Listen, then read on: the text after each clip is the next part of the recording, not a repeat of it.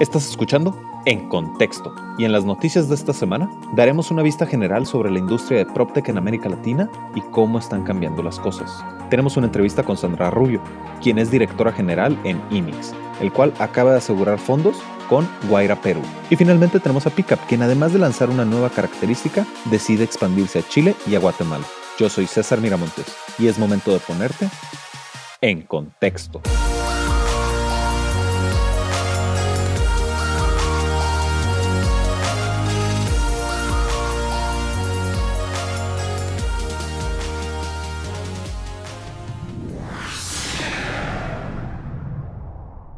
Pues vamos comenzando. ¿Cómo estás, Víctor? Saludos desde la Ciudad de México. Acá estoy en, en Finovista. Me tocó, no me tocó, pero voy a, voy a participar, digamos, como moderador en un, en un panel acá y pues presenciando todas las grandes pláticas que estamos viendo aquí en el evento. Muy, muy interesantes, por cierto. Me encanta tu victimización. Ah, me tocó venir de panelista. no, realmente, realmente es muy interesante y además algo que se me hace muy eh, nuevo es la industria de InsurTech, ¿no? Y aparte, digamos, este panel que voy a moderar es precisamente de esta industria. Entonces, eh, si bien me, fascina lo que se está discutiendo estos, estos días sobre FinTech, em, el jueves, que es todo un día dedicado a InsurTech, es cuando yo voy a estar participando y no, se me hace bastante interesante. tuve la oportunidad de asistir a, un, a, una pequeña charla con David Vélez de Nubank, Posterior hubo un panel también con OLVP, Kasek Ventures, Monashis, ¿no? Que son eh, tres fondos de tres diferentes países en la TAM que están haciendo cosas muy importantes en la región y en sus respectivos países. No, claro, claro. Y aparte, hay, hay, dos temas que quiero tocar, ¿no? Porque si bien dentro de la industria están girando un poquito más a fintech, ¿no? Eh, sí, claro, Finosummit es completo fintech. Bueno, fintech, insurtech, ¿no? Justamente a eso, a eso es a lo que quiero llegar, porque ahora, si bien FinTech es este pan de todos los días, ahorita nos está dando mucho de qué hablar la cuestión de la industria de PropTech. Y PropTech ahorita, pues por lo menos en esta semana, ha traído por lo menos tres noticias interesantes, ¿no? Pero pues ya como panelista me gustaría, pues que nos dieras tu opinión, ¿no? Que, que expectativas tienes tú dentro de la industria de PropTech? Antes de entrar un poquito más a, fondo. Ah, caray, ya me tocó ser panelista acá también. No, de, hecho, acá, de hecho acá voy a estar como moderador, no como panelista. Y eso, eso me gusta, ¿no? Porque le doy eh, forma a, la conversación para que otras personas especialistas en esas industrias platiquen un poco más. Que, pues, es básicamente lo que hice el, viernes pasado tuve la oportunidad de platicar con Víctor Noguera, que es cofundador de Flat. Eh, Flat es una startup PropTech, como bien mencionas, mexicana, que está, digamos, siendo pionera o está trayendo un poco el modelo de Open Door en Estados Unidos a México. Y, él me daba unos, unas, unas conclusiones, unos puntos de vista bastante interesantes donde me decía que PropTech es esta industria que tiene las mismas características que FinTech sin la saturación del mercado, ¿no? Es decir, em, mercado enorme, interés de los inversionistas, eh, una industria extremadamente ineficiente y pues no hay tantos participantes en el mercado como, lo, como los hay en FinTech. Entonces, a mí PropTech, sinceramente, es uno de los sectores que más me gustan ahorita y, que, en los cuales estoy más optimista. Entonces, eh, esa, es, mi, perspectiva en cuanto a PropTech. Igual platíquenos también un poco sobre las otras noticias que, salieron esta semana, eh, no solo en México, vimos también eh, cuestiones en Chile, en Brasil. Entonces, definitivamente es una industria que está acelerando rápidamente.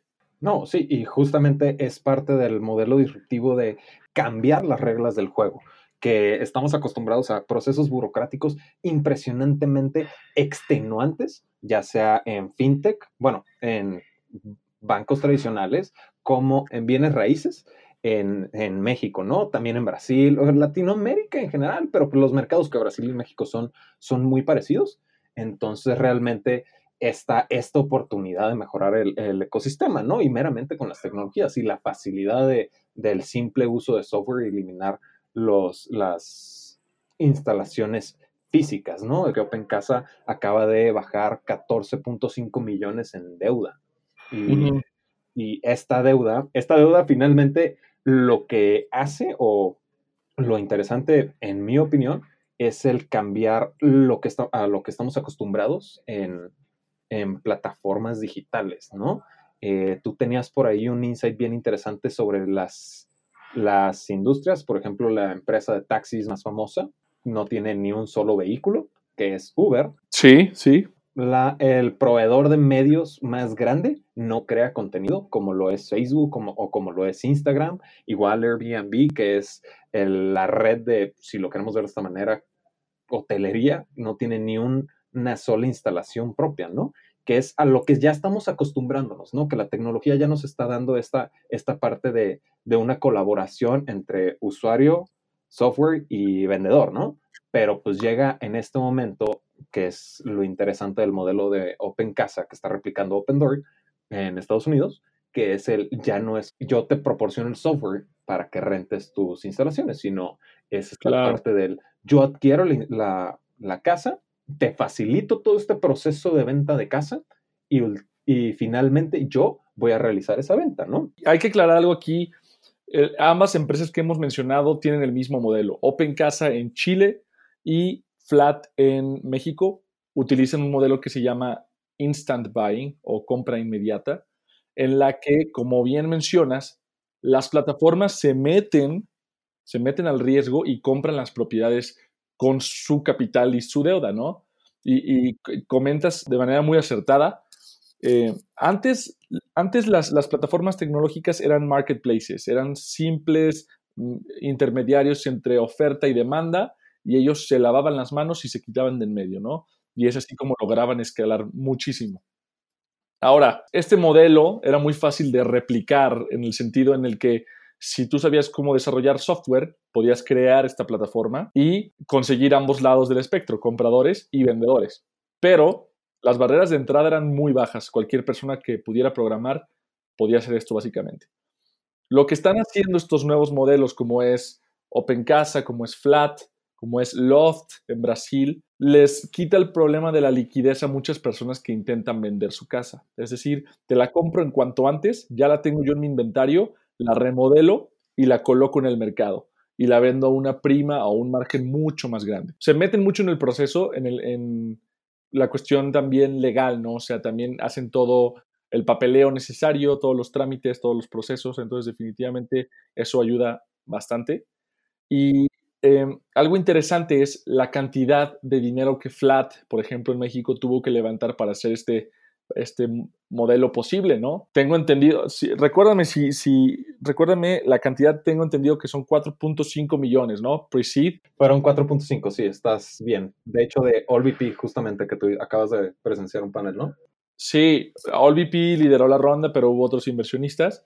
Em, pero levantó 4.5 millones pre-semilla. Esto es una de las rondas más grandes que se han visto, eh, además de Green y lo que tienen en común estas dos startups es que ambas tienen que adquirir ese inventario. No pueden comenzar a escalar o no pueden comenzar a implementar este modelo de negocios si no tienen sus casas o sus scooters, ¿no?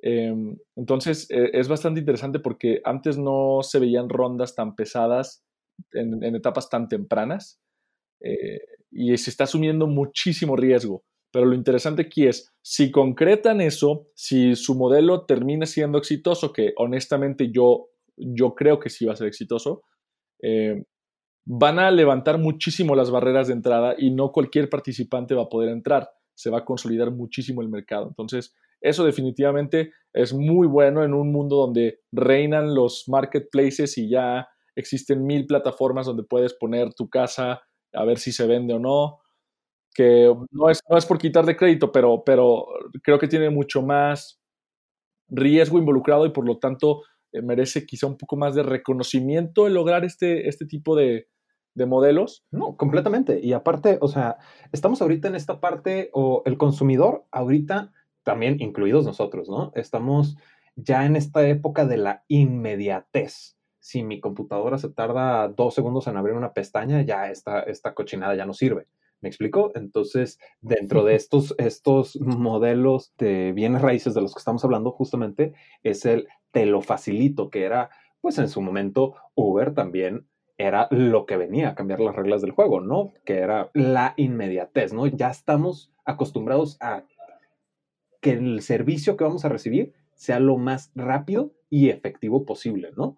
Entonces, aquí está esta parte del... Solo que Uber, solo que Uber es diferente a esto, porque Uber es justo lo contrario a estos modelos, ¿no? Ellos no compran los carros. No, sí, sí, es, es lo que estoy diciendo, ¿no? Ah, es parte de lo que mencionábamos. Antes lo disruptivo era esta parte del conectar usuario por medio de software a vendedor, a, sí, productor, vendedor, etcétera, como mencionabas los, los e-commerce, ¿no? Ahorita ya es sí, la manera de mejorar esta inmediatez que estamos buscando como consumidores es el eliminar todos estos procesos burocráticos y cómo lo hago yo dentro de, bienes raíces. Yo te lo compro, yo te arreglo todo lo, lo, financiero, ¿no? O sea, y yo lo vendo. Entonces realmente no estoy dependiendo de que alguien más haga su trabajo para yo recibir mi dinero. No sé si me estoy explicando. Sí, sí, sí. Y, justo, es, justo, es justo lo contrario a lo que vimos, por ejemplo, con Quinto Andar, que también eh, salió en las noticias esta semana. Eh, igual platícanos un poco más sobre Quinto Andar, pero paréntesis, es justo lo que estamos criticando.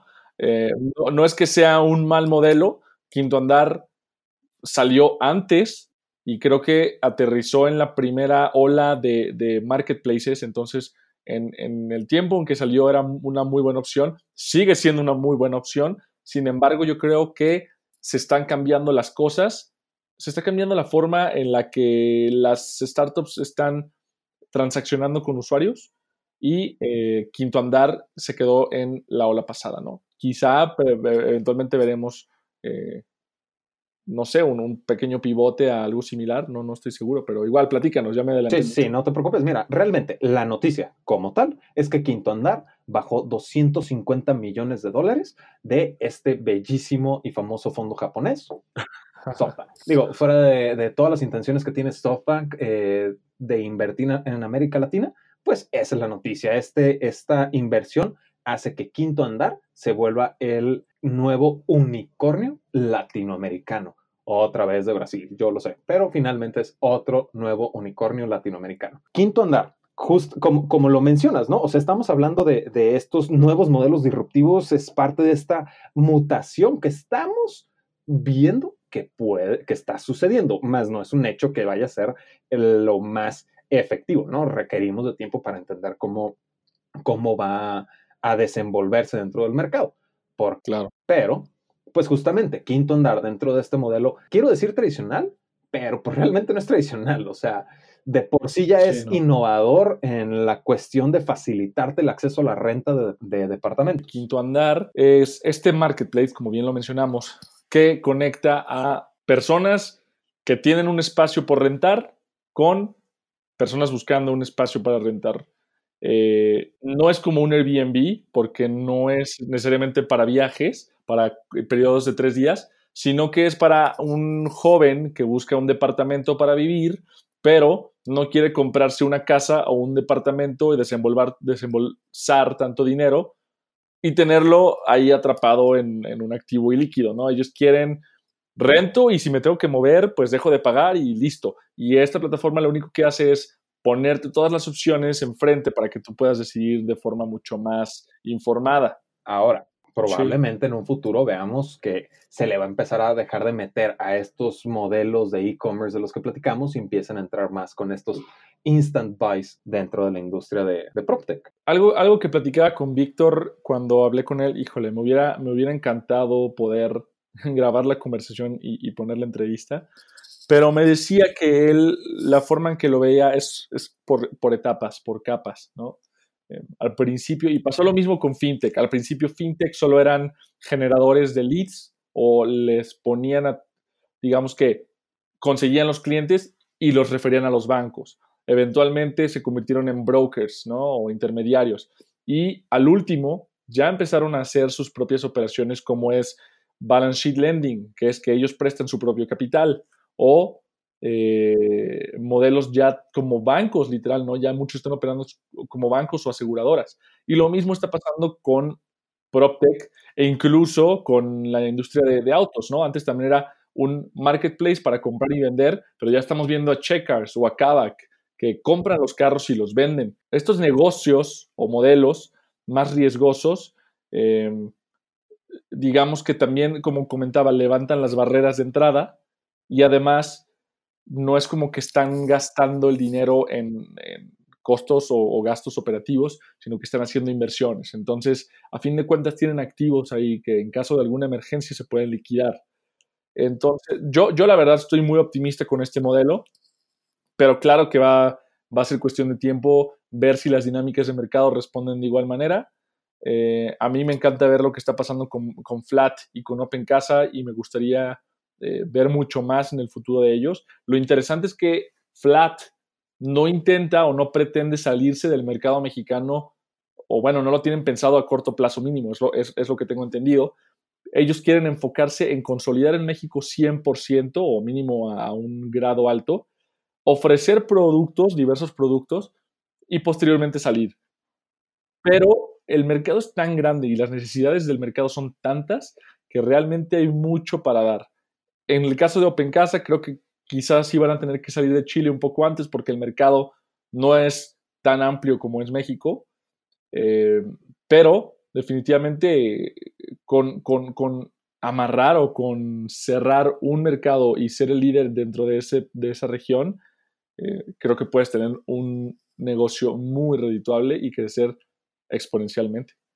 Si bien estos nuevos modelos traen algo diferente que aportar a la mesa, la industria PropTech todavía nos da, o sea, necesita un largo camino que recorrer para poder ver la efectividad del, de este nuevo enfoque que se le está dando, ¿no? Que es, como tú lo mencionabas, algo por lo que ya pasó la industria fintech.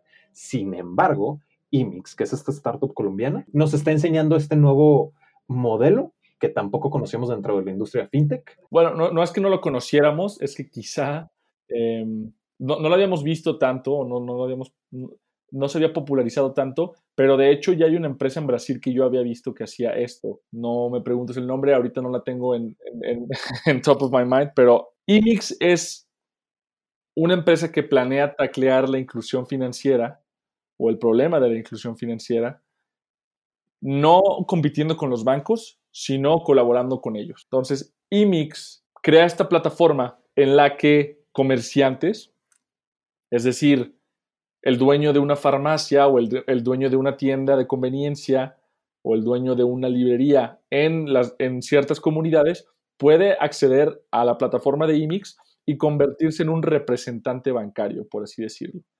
Entonces, digamos que los bancos extienden sus productos a través de IMIX a, estos locales para que así lleguen a más personas sin tener que ellos invertir y escalar físicamente. Porque el problema de los bancos ahorita es que son tan eh, estructurados que para poder irse a otro país o a otra zona un poco más lejana, tienen que construir, físicamente construir una sucursal de banco. Entonces, IMIX dice, a ver, en, los pueblitos, a las afueras, existen millones de tiendas de abarrotes, bueno, no millones, pero muchas tiendas de abarrotes. eh, o tiendas de conveniencia o, estos pequeños comercios que son lugares donde existe efectivo, lugares donde la gente pues realmente los usa como centro a veces, ¿no? Centro de, para pagar ciertos servicios incluso. Entonces, eh, en lugar de competir con los bancos, IMIX dice, ¿sabes qué? Yo te, yo te propongo esta plataforma para que a través de estos comercios puedas llegar a más personas. Y sinceramente, me parece muy, muy inteligente porque siempre habíamos visto el, oh, yo quiero competir con los bancos y quitarles market share o este pedazo del mercado, pero acá es como, no, a ver, los bancos tienen una infraestructura importante y tienen eh, capital, tienen, tienen varias cosas necesarias para que esto funcione. Vamos potenciando eso, ¿no? Entonces, es interesante. Eso, eso, eso me encanta porque, pues realmente Mm, esta, este tipo de sorpresas, yo en lo personal nunca había escuchado de, esta, de este modelo. Si la startup brasileña que me platicas, pues obviamente tampoco lo tengo, tengo yo el nombre, pero finalmente lo, lo que me encanta es el por qué a mí no se me ocurrió. ¿Sabes qué es, es la magia de escuchar eh, de nuevos emprendimientos? Porque de cierta manera, hablando de fintechs, automáticamente, o a mí me pasa, que ya estás configurado, ¿no? Te extrapolas y dices, ok, eh, la banca tradicional o los neobancos, ¿no? Entonces realmente es como, ay, a ver, no, no tienes que extrapolarte, hay matices, ¿no? También puedes trabajar con ellos y facilitarlo, ¿no? Entonces, a mí, a mí me encanta, me encanta la idea. De hecho, algo bien interesante de IMIX es que originalmente empezaron como una firma de desarrollo de software. Y este pivote nos habla de, una capacidad de entender cómo ajustarte a un mercado apropiado. Obviamente los pivotes son siempre sanos, siempre y cuando vayan en, una clara dirección. Y yo la verdad es que escribí una nota sobre IMIX en la cual anunciamos este levantamiento que hicieron en el que Guaira Perú y The Board Perú invirtieron y realmente no sabemos eh, los detalles de la ronda, solo sabemos que levantaron este capital pero hablé con, hablé con Renzo Salas, que está en Guaira, Perú, para platicar un poco acerca de IMIX. Me explicó que IMIX empezó siendo una consultoría y una empresa de desarrollo de software a la medida, tal, tal cual como lo dices. De hecho, tenían productos de Microsoft. Al parecer vendían las licencias y, me pareció muy extraño. Es como, no entiendo, no entiendo qué tiene que ver esto con, con lo de FinTech, ¿no? Pero al parecer ya están haciendo el cambio completo, la transformación y se están enfocando 100% a esta nueva plataforma que realmente es, integral, es, una plataforma de gestión completa. Es decir, el banco puede ver todo lo que está sucediendo y todo el dinero que está poniendo, colocando y por dónde se está moviendo en las diferentes eh, ramas, sus diferentes productos en los diferentes locales en donde los está ofreciendo y puede saber en tiempo real qué es lo que está pasando. Entonces, eh, pues no sé, yo no soy banquero, pero me parece muy interesante y definitivamente creo que... Eh, Qué bueno que mencionas esta parte de que no eres banquero, porque justamente eh, tenemos la oportunidad de entrevistar a Sandra Rubio, quien es la CEO de IMIX. Eh, Probablemente ella puede explicar un poco mejor lo que hace, ¿no? Exactamente. Entonces, ¿qué te parece si escuchamos la entrevista?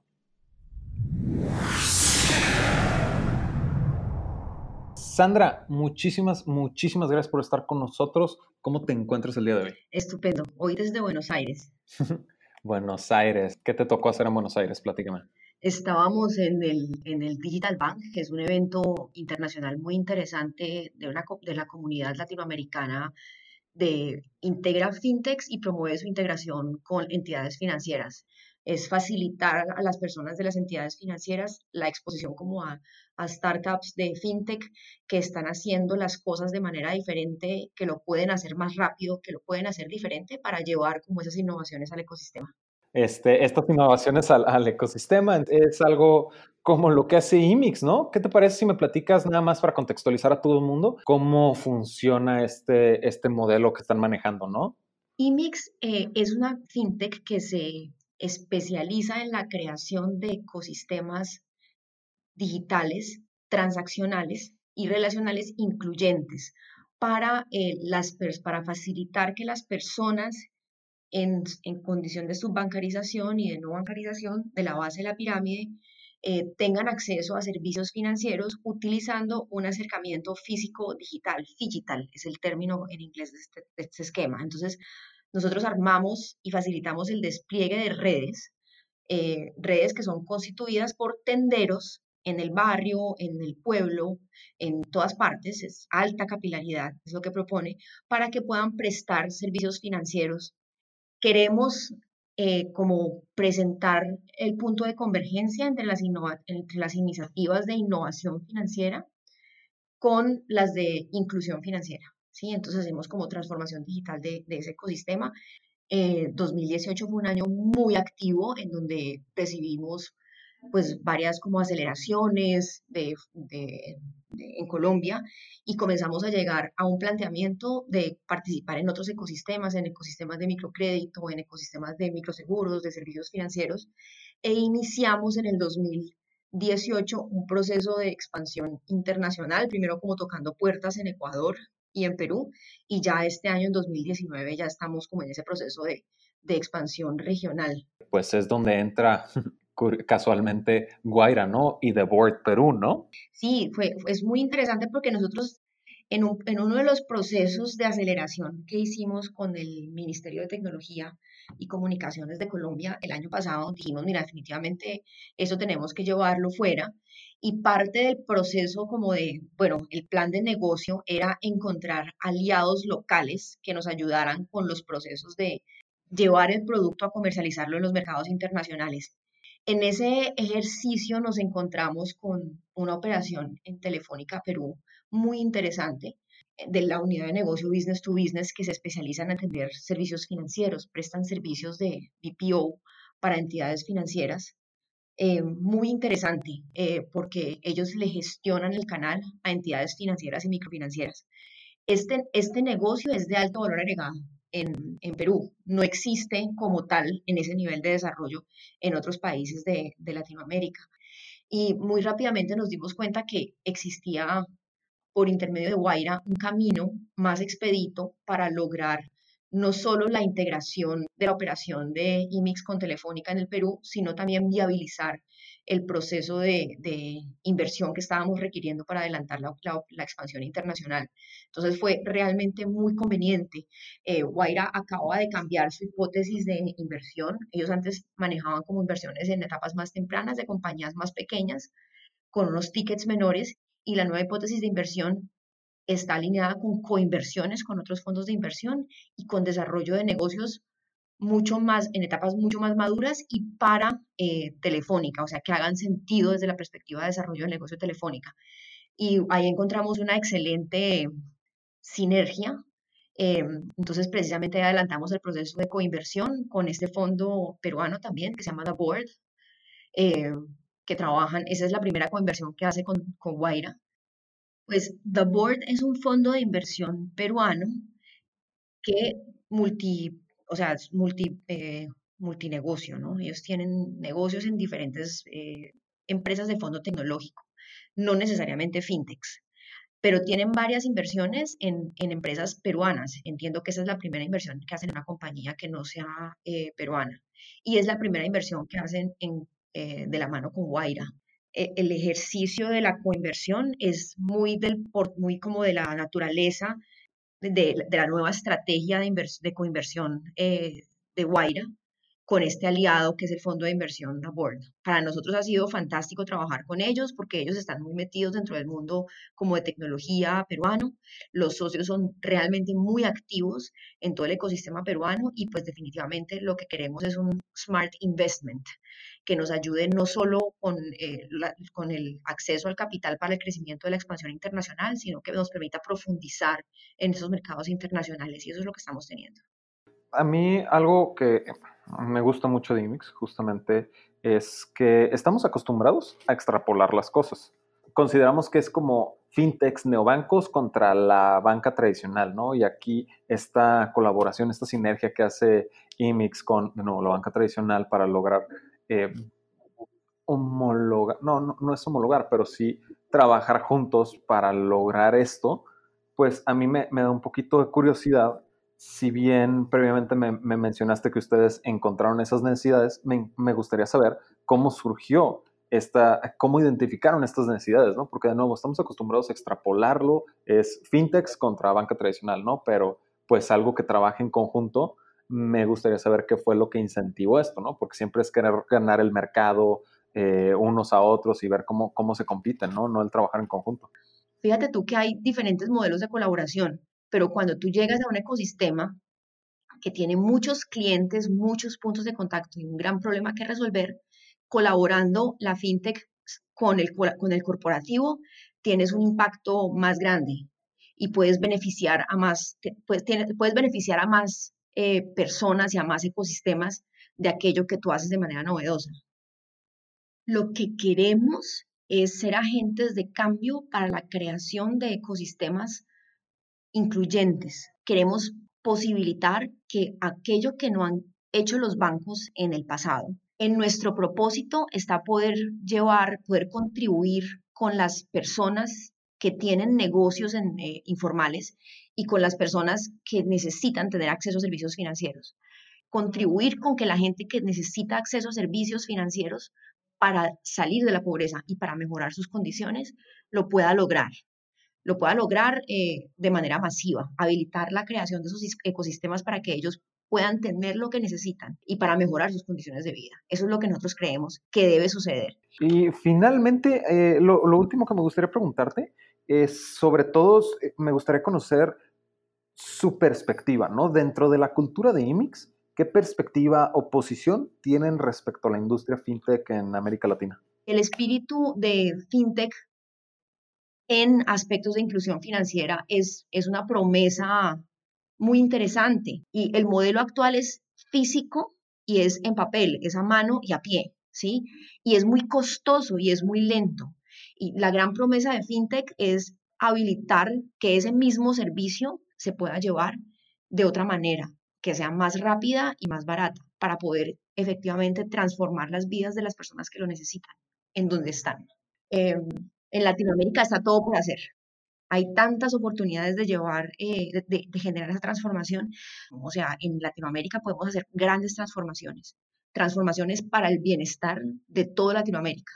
Muchísimas gracias por compartirme eso. Eh, Sandra, eh, en este momento eh, estaríamos dando por concluida la entrevista. Te quiero agradecer muchísimo por haber participado con nosotros. A ti muchísimas gracias por la invitación. Eh, y me encanta contexto porque espero que la escuchen otros empresarios y que los empresarios entiendan que sí se puede que sí existen eh, fondos de inversión, que sí existen oportunidades de innovación dentro del ecosistema latinoamericano, eh, que sí se puede hacer negocios, que sus ideas sí valen y que sí pueden ser innovadoras. Hay que, tenemos que contagiar ese espíritu, eh, porque, porque no solo es Silicon Valley.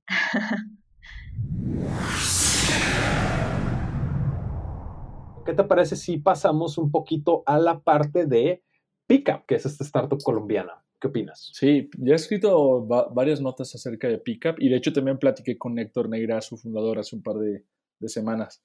Y creo que este va a ser el episodio de los modelos disruptivos, porque Pickup también trae algo no tan común, ¿no? Es decir, realmente están usando una plataforma que ya todos conocemos, un marketplace, pero el, servicio que están ofreciendo no es como cualquier marketplace. Pickup es una app de transporte de última milla colombiana y el modelo original es con motocicletas.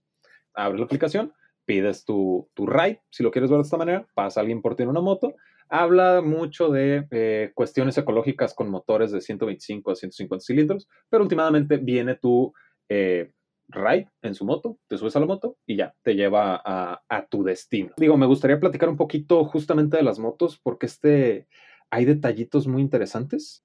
Sí, claro. De, eh, Latinoamérica es muy buena tropicalizando los productos, es decir, ve modelos en otros países que ya han funcionado y los trata de adecuar a, a la región. Pickup es básicamente el copycat de Gojek, que es una, una startup también en, el sudeste de Asia. Allá realmente moverse en moto es lo normal. Es el día a día, ¿no? Es lo normal. Y de hecho tuve la oportunidad de yo estar por allá y, el ride en motos es común, ¿no? O sea, eh, necesitas un lugar y, alguien te ofrece ride en su motocicleta. al, principio me parecía muy peligroso, pero pues allá es extremadamente común. Exacto. Simplemente traer a un extraño en tu motocicleta y llevarlo a algún lugar. Y Gojek lo formalizó. Al principio era un mercado abierto, ¿no? Lo formalizó, digamos, en el sentido de que ya es a través de una plataforma. Y Pickup dijo, en Latinoamérica tenemos los mismos problemas de transporte y plataformas como Uber o plataformas como Didi no están tacleando ciertos problemas, que es, por ejemplo, el bajo costo, porque pueden ser caras algunas veces, o incluso la rapidez, ¿no? Yo quiero llegar rápido a un lugar y mi Uber está, está atorado en el tráfico, ¿qué hago? Entonces Pickup pues ofrece esta alternativa a, los modelos tradicionales, pero, ojo, es muy polémica, ha tenido algunos problemas eh, en Colombia, algunos problemas... Eh, Argentina, ¿no? No, no, no, en Argentina no, no están presentes, según yo. Según yo, nomás están en Colombia, México, están en Colombia, México y planean hacer pilotos en Chile y Guatemala. ¿Sabes con quién lo confundí? Lo confundí con Rappi, que estaba teniendo justamente problemas de seguridad con las instancias eh, gubernamentales de Argentina. hablamos de que en Argentina, pues, está todos estos problemas con, instancias gubernamentales sobre la protección y la seguridad de los, de los transportistas a partir de este incidente que sucedió con un motociclista de Rappi. No voy a entrar a detalles, pues sí también me da aquí el, la curiosidad sobre pues yo me estoy arriesgando a subirme a la motoneta de alguien más. Y tú lo dices, es algo más inmediato, pero ¿cómo es más inmediato una moto? Pues yo me estoy yendo por el carril central, ¿no? O sea, me estoy yendo entre los carros, cosas así que últimamente no están violando las reglas de tránsito, pero sí lo están haciendo de una manera que también te puedes exponer, ¿no? Que no estoy diciendo es un mal modelo, es realmente algo, es un fenómeno, la cuestión de las motocicletas, como tú lo acabas de mencionar, sobre el transporte diario en Asia, específicamente en Filipinas, dentro de lo que yo he revisado, es que el transporte en las Filipinas. En Indonesia también. sí, sí, es en, en motonetas o motocicletas, específicamente por la cuestión del alto costo de adquirir un vehículo. ¿A qué quiero llegar? Que adicional, al bajar el costo al consumidor, también estás dando una oportunidad a partir de que para mí es más barato comprar una motoneta que en, aterrizado en pesos mexicanos me salen 14 mil pesos aproximadamente la más barata, decente, que cumpla con las especificaciones de pica. manejémoslo en dólares, dólares a ver, para, para tratar de 600, estandarizarlo. ¿no? Sí, 700 dólares aproximadamente comprar una motoneta. Pero pues un vehículo me sale unas 4, 5, 6, hasta 7 veces más caro de lo que me es comprar una motoneta. Entonces, últimamente lo que sucede es que no es nada más que estoy bajando los precios a los consumidores, sino que estoy dando oportunidad a alguien que no tiene el poder adquisitivo para conseguir un vehículo para las plataformas de transporte como lo son Uber, como lo son Cabify, pues esto logra el dar adicionales trabajos a gente, de nuevo, que no puede adquirir un vehículo. Y eso a mí se me hace súper interesante. Estoy, totalmente de acuerdo. Sí, es, sí viene a solucionar una necesidad, sí viene a ofrecer oportunidades. Eh, honestamente, yo siempre he estado muy crítico. De hecho, me, me, me pone un poco triste porque soy muy crítico con Pickup. Siempre lo he visto como muy peligroso Ahora, algo interesante de Pickup es que están teniendo problemas regulatorios. Eh, no estoy muy seguro cuáles son las particularidades de operar con este modelo, pero hasta donde yo sé y hasta la última vez que platiqué con el fundador, me dijo que estaban ellos patrocinando los viajes. Es decir, ellos mismos estaban pagando a los conductores y el viaje le salía gratis a las personas. Porque si fuera de otra forma, estarían violando la ley. ¿no? En, ese, bajo ese modelo, bajo ese modelo que están haciendo como para explorar, ellos le llaman piloto, para explorar y generar crecimiento de usuarios, están haciendo todos los viajes gratis, pagando ellos a los, a los conductores. Y creo que si lo hacen de esa forma, por semántica o por cuestiones legislativas, no entra como servicio que se está prestando a través de una motocicleta. Entonces cambia mucho ahí eso pero, a ver, ahí dentro de lo que mencionas, si es ilegal, o sea, entonces una vez que decidan, pues, y supongo que esa es la intención de Pickup, el volverse redituables, van a empezar a violar la ley. Es que, a ver, obviamente depende del país, porque de hecho ellos me dijeron, Uber en Colombia no es legal, no es, pero no es que sea ilegal, es que están operando en un limbo. No hay legislación que le quede a estas plataformas. Entonces, Uber, mientras, mientras los políticos y los burócratas están tratando de averiguar de qué forma pueden regularlos de mejor manera, siguen operando dentro de un limbo. Y eh, eso es lo que está pasando también con Pickup. La verdad es que es diferente Colombia, a México, a Chile y Guatemala. Y de hecho, se me hace muy extraño esos mercados, ¿no? O sea, realmente yo no hubiera considerado Chile y Guatemala como las siguientes opciones obvias. Pero, ah, también están, también están en Brasil, ahora que lo recuerdo. Pero, eh, obviamente imagino que hubo un, análisis previo no solo en términos de, dinámicas de mercado, sino en materia legislativa, para ver en dónde sería mucho más fácil comenzar a operar. Entonces, ahorita Pickup, a lo que yo entiendo, está operando, digamos, bajo el agua. No sé, no sé cómo decirlo. Está operando dentro de este limbo eh, que platicamos a partir de que todavía no existe una regulación apropiada para el software como tal, ¿no? Así, ese tipo de plataformas. Y otra cosa interesante con Pickup es que están explorando también servicios de Uber o con carros también, es decir, no solo vas a poder pedir una moto, sino que si ya tienes pickup y quieres pedir un auto, lo puedes hacer, pero también están explorando servicios de delivery. Entonces, estamos viendo que no solo están tratando de crecer en materia de, o más bien eh, expandirse geográficamente, sino también en oferta de servicios. Y esto se me hace muy interesante. De hecho, Pickup está haciendo lo que yo creo que Rappi debió haber hecho, ya lo he dicho mil veces, explorando productos tangentes a su core business o negocio principal. Pero bueno, ahí lo dejo yo porque podría seguir horas con este tema. No, y justamente como lo mencionas, ¿no? Sí debe haber habido un estudio, porque también yo siento mucho que Chile es lo mismo que medio estábamos prediciendo o interpretando a partir de Rappi, que también lanzó en Chile, ¿no? Porque, pues, últimamente siendo este hub de tecnología. El, B2B, ¿no? O sea, hay que aclarar que lanzó el, el, el B2B pues Chile está subiendo como el hub de tecnología más óptimo en América Latina. Si bien es el 30 del mundo, es el número uno de América Latina. Y esto nos habla de que tú, cuando estás queriendo lanzar estas plataformas en las que facilites a los negocios, a las pequeñas y medianas empresas, pues Chile es una, en mi opinión, muy buena opción. Chile hace sentido. Eh, aunque el mercado, o sea, aunque la población quizá no es tan grande, hace sentido justo por, por, la madurez del mercado. Pero lo que yo no entiendo es Guatemala, por ejemplo, ¿no? O sea, eh, no estoy demeritando el, el, mercado ni nada, sin embargo, me parece una opción no poco ortodoxa, pero quizá no sería la primera opción de expansión, ¿no? O sea, piensas en otros mercados como Perú, piensas en otros mercados como Argentina, justamente.